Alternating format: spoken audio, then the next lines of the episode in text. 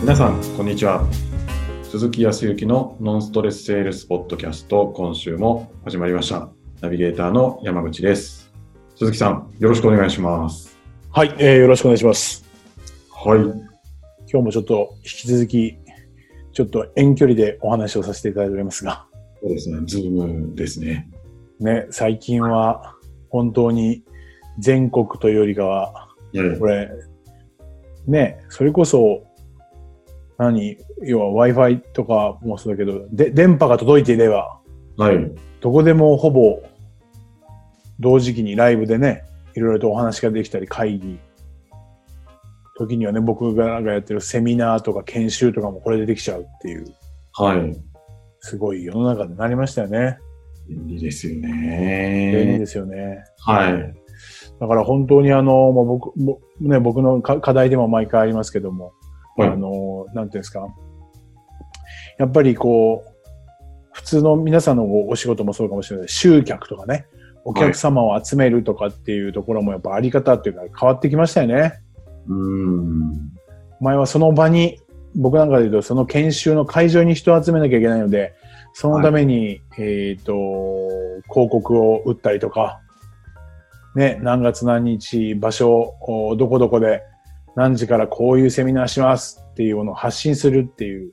はで、まあ発信するために、印刷だとか、郵送物とかってあったけど、今度それがウェブを使ってね、メールとか、い。はい。あとはホームページを使っての発信とか、うん、 SNS を使っての発信っていうの、まあ、これも今も当然あるんですけど、はい。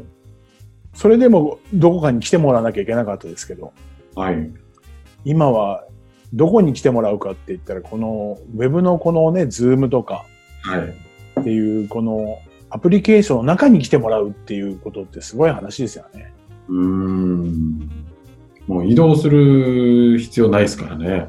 そうですよね。はい。あのとはいえ、まあ僕もずっとこう営業のお話をしてますけども、やっぱり直接会うのと会わないのではやっぱ違うと思うんで、直接会う重要性っていうのは断然してたと思うんですけど、はい。と言いながらもそれに準じたこの環境を作れるっていう、このアプリケーションとかって本当すごいなと思っていて、うん。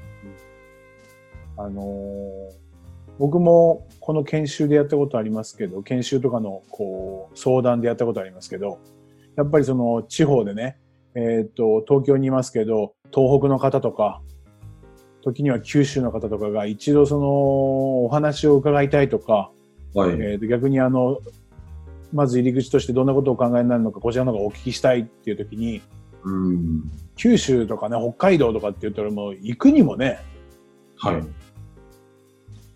こっちがこう行ってお金を使ってってなると、やっぱりそれなりのね、やっぱ経費もかかるんで、はい。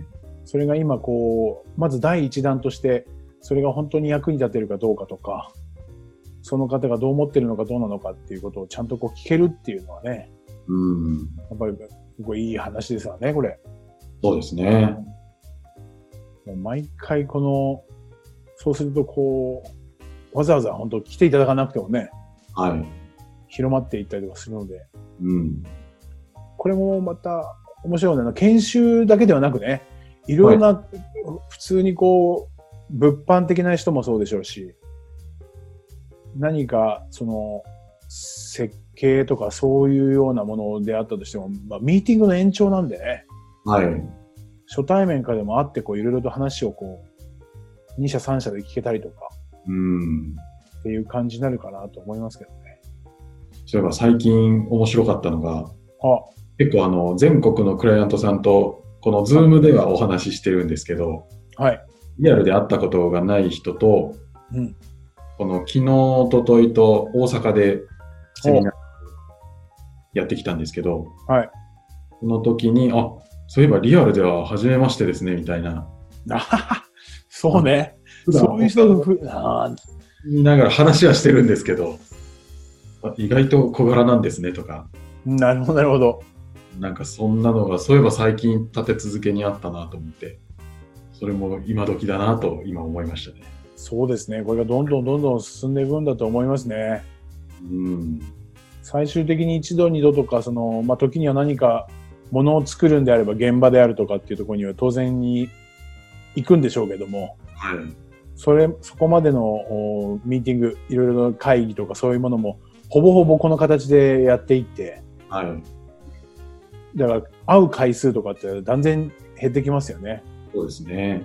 うん、僕のいたホテルなんかもね、断然だから宿泊客が変わってきてますね。あ、そうなんですか。うん、前はあの外資系の会社さんで、えー本社がアメリカとかヨーロッパにあるとそこの役員でとかっていうのが必ずうーと重要なミーティングには東京に来て、はい。はいえー、と日本法人のおトップとのミーティングをするために出張で来るわけですよね。はい。っていうの今ないですもんね。ああ、もうウェブ会議で。ウェブ会議ですよね。会議に会議を重ねて、最終的な段階なのか、まあ、ポイントポイントで来てっていうような感じになってきてますから、やはい。っぱり時間の価値って変わってきてますよね。なるほどなうんもったいななくなってきてますよね。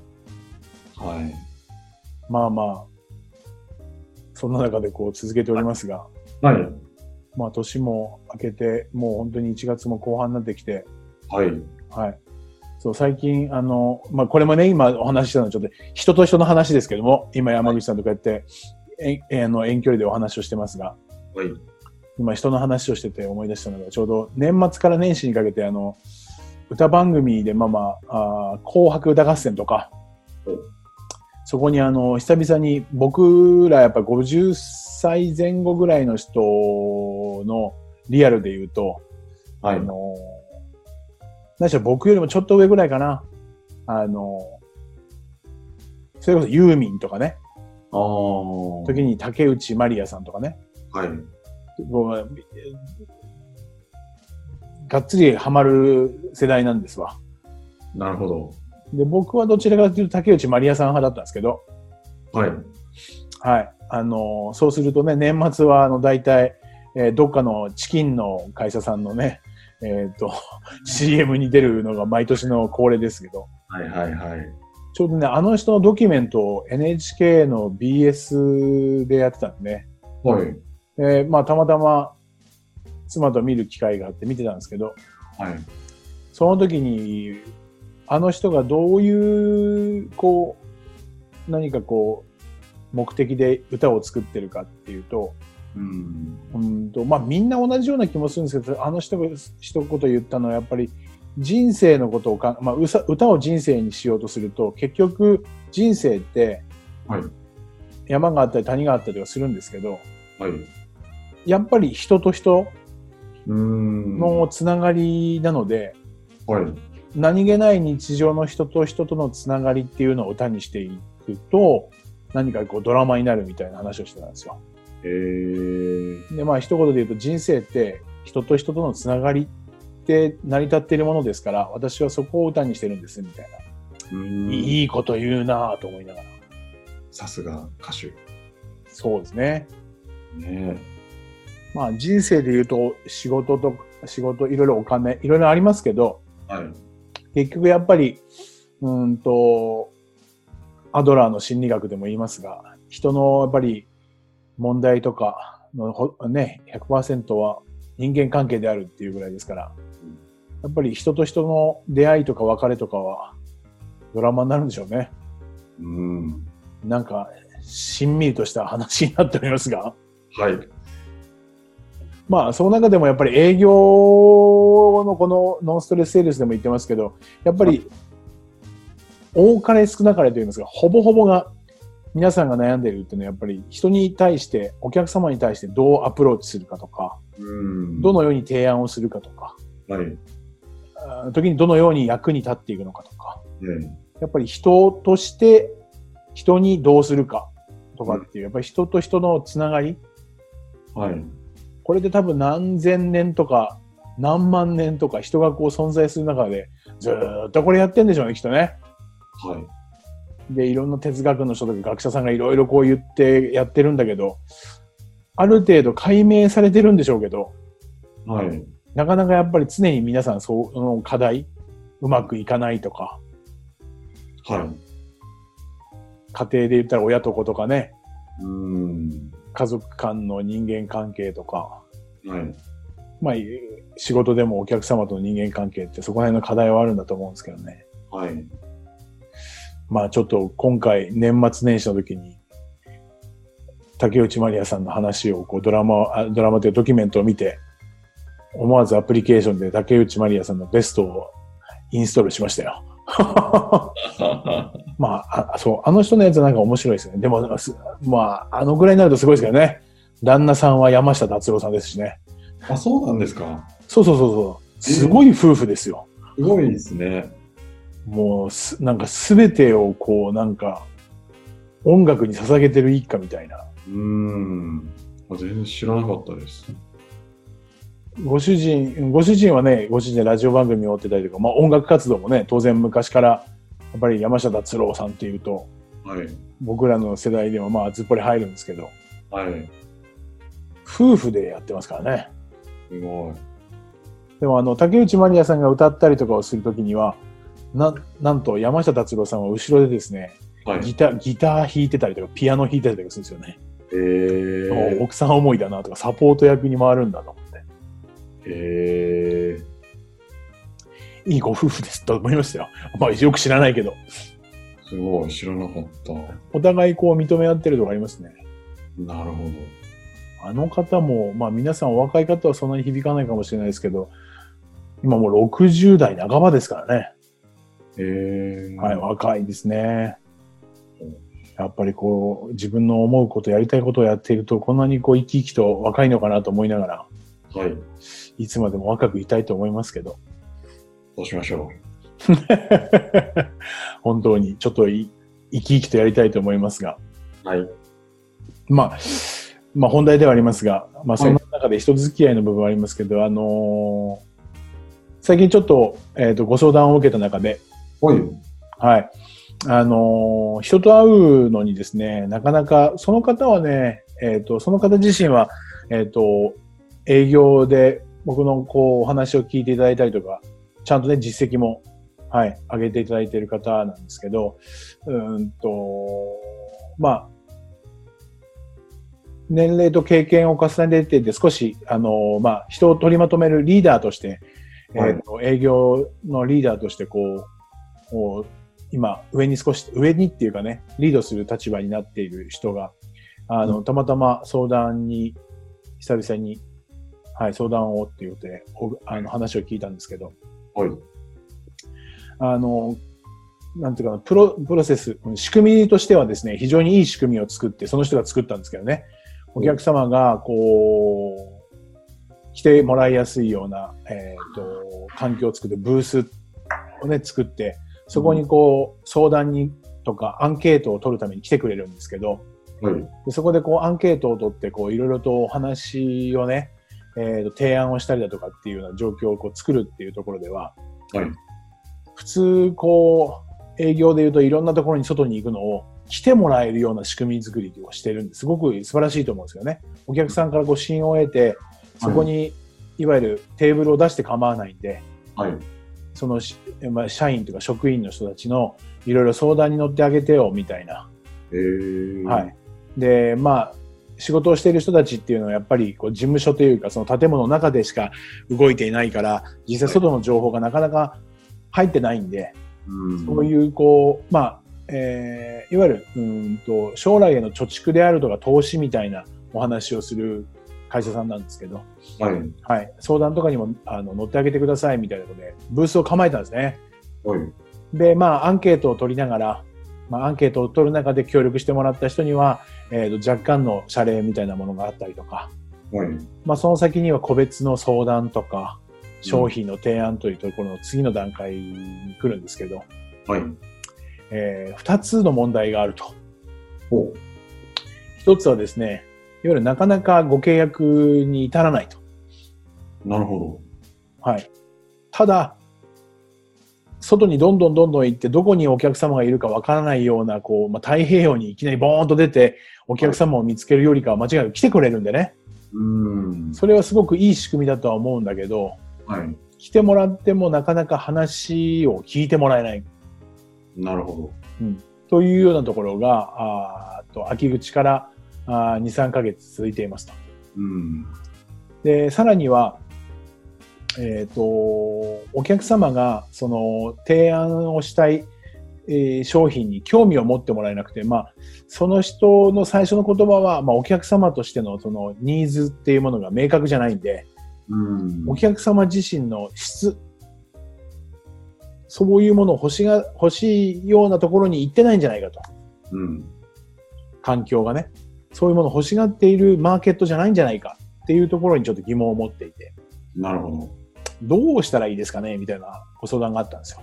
うん。で、まあ、いろいろとお話をする中で、はい。ちょっと気づいたのは、今日お話をしたのはその目的。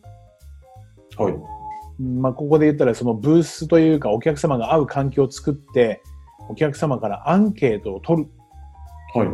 という目的ってどんなものなのかなっていうのはちょっと頭の中に出てきたので、はい。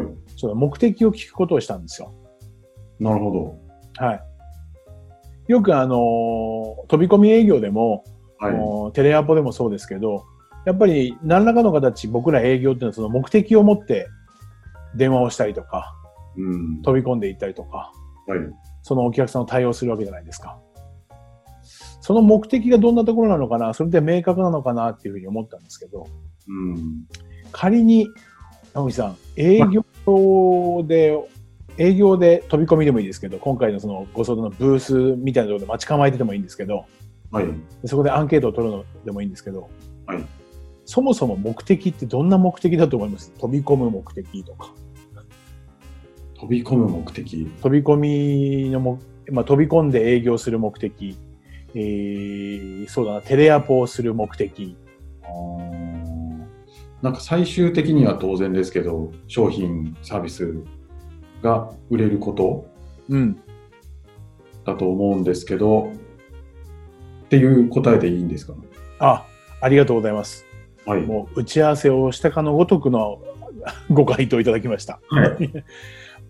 僕自身もそうでしたけど、やっぱり、はいあのーホテルで営業してる時もそうですし、保険の営業職の時もそうですけど、やっぱり、り目的って言われた時に、一言目で多分出てきちゃうのは、出てくるのは、出てきちゃうというか出てくるのは、やっぱり契約をいただきたい。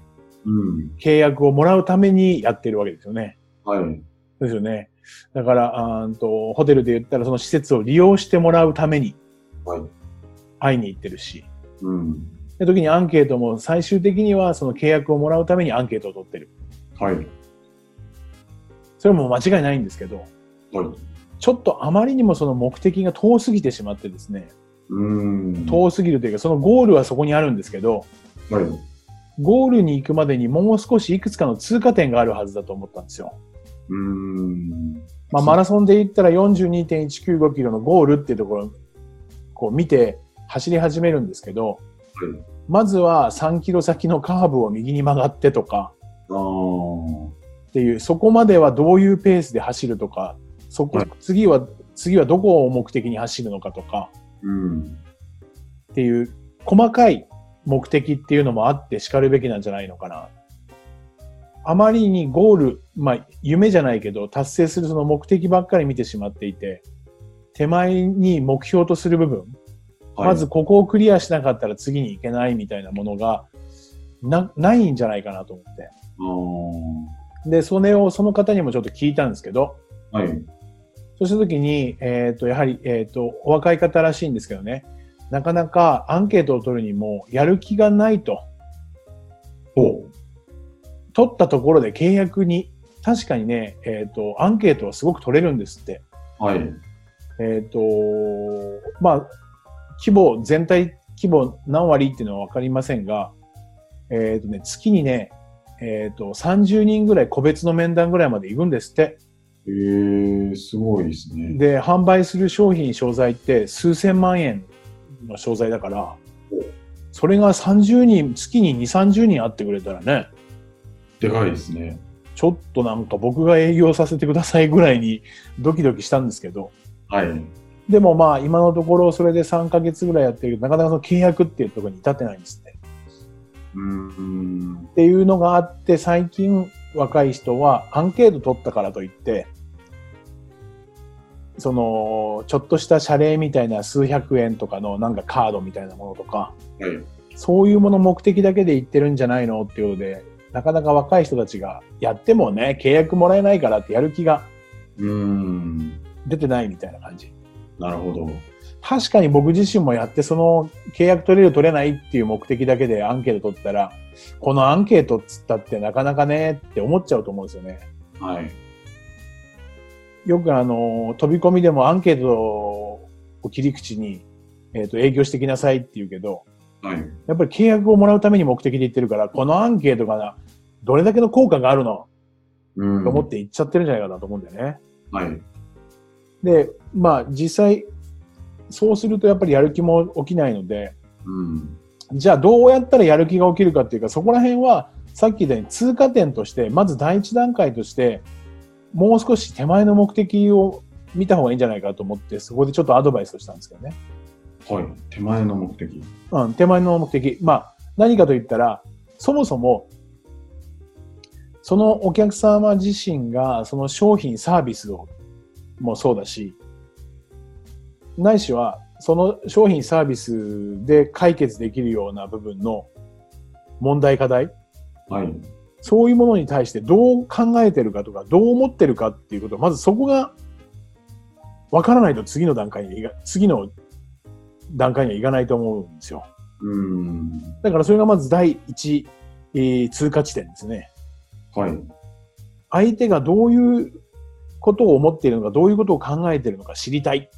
うん。知らなかったら次の段階にまでいかない。はい。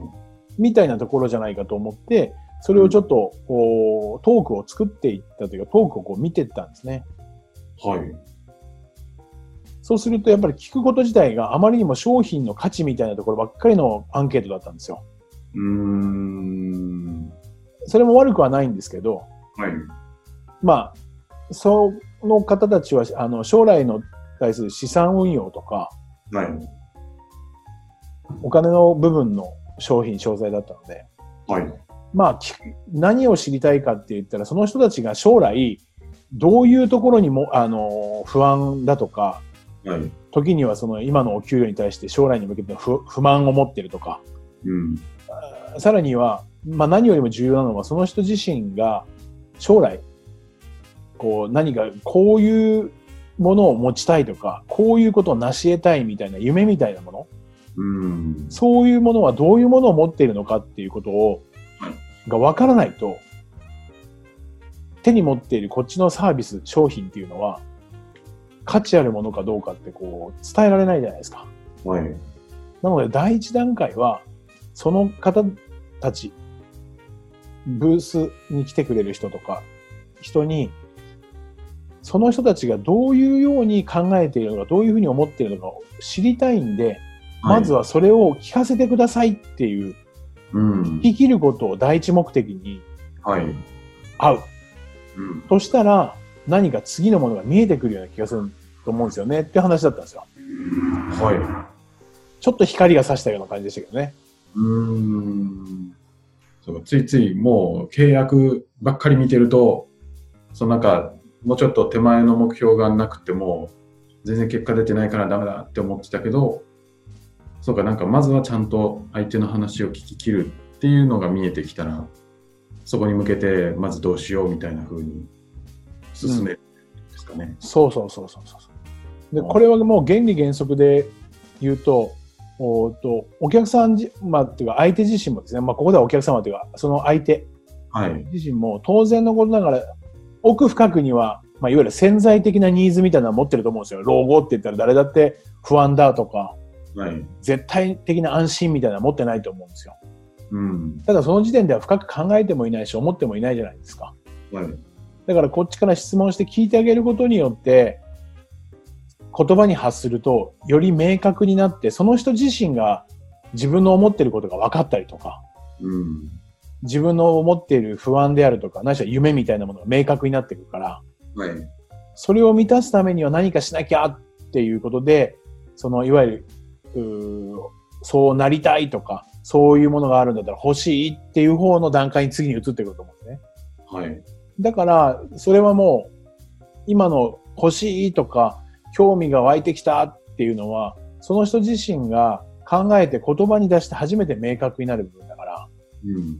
まずは第一段階としてはそこをきちっと聞けないと、次の段階には進めないんじゃないかなと思うんですよね。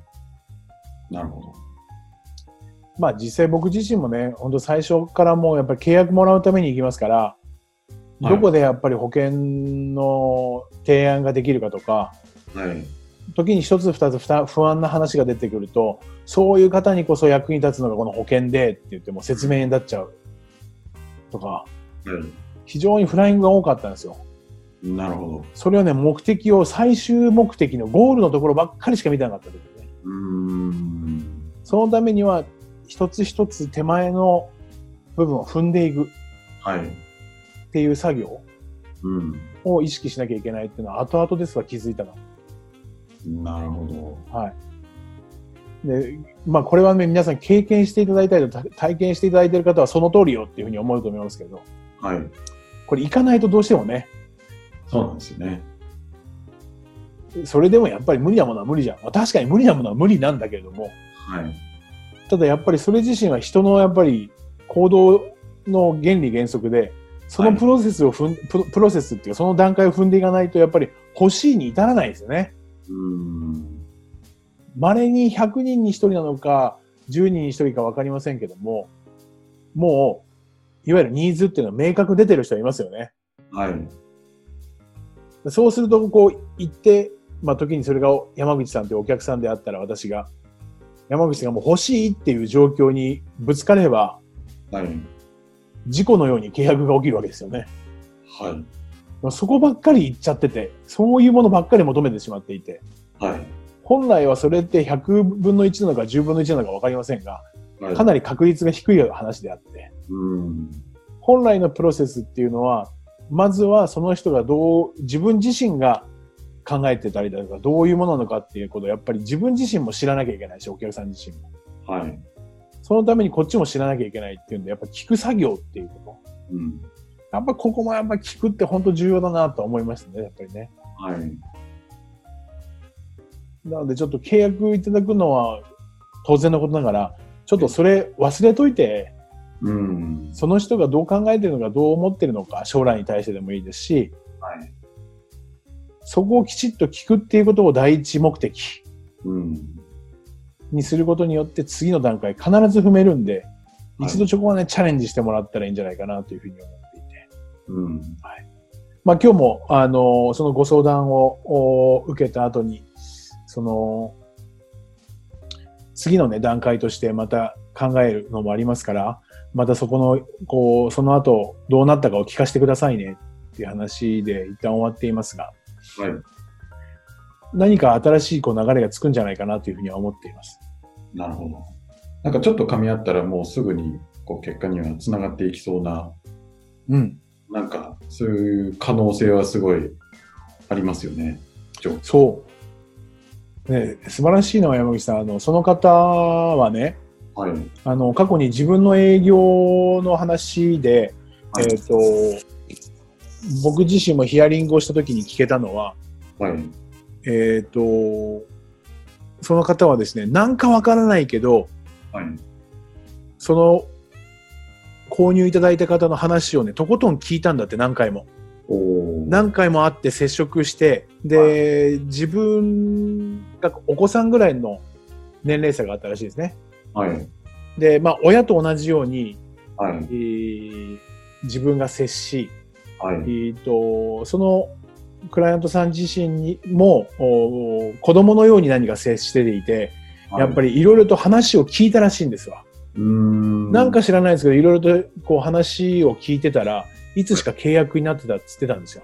えー。それを思い出して、あれ、自分の営業の時ってどうしてましたっけっていうので、僕に話してくれましたよねって言ったら、はい。相手に話してもらっていろいろと、でその時に鈴木さんに言ったのは、私、その社長さん、親とこう比較してて、この人はどう考えてるのかとか、どう思ってるのかを将来に対して聞きたいと思って聞いてましたね、そういえばって言って。なるほそういう話をしましたよね。それと全く同じことですよね。っていうことになっている。で、その時の彼女の感想は何かわからなかったけど、ただ聞いてたって言ってましたね。ああ、はでもそれだけでもだから効果があるってことですよ。い。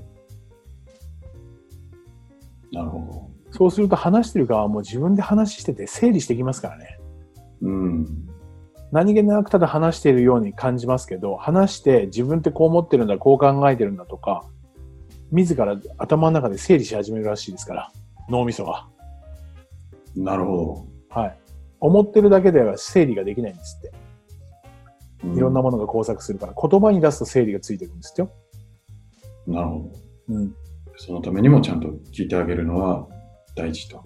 ですから、その、段階はあると思いますけど、まずなかなか、やっぱり、えっ、と、相手のところに会いに行こうと思った時に契約をもらいに行こうというよりかは、はい。まずは本当に入り口で、ね、これから営業にまた立とうとしている人、営業で今、まだ駆け出しでそんなにっていう人も、まずは本当に話を聞くっていうことに第一段階は手塩。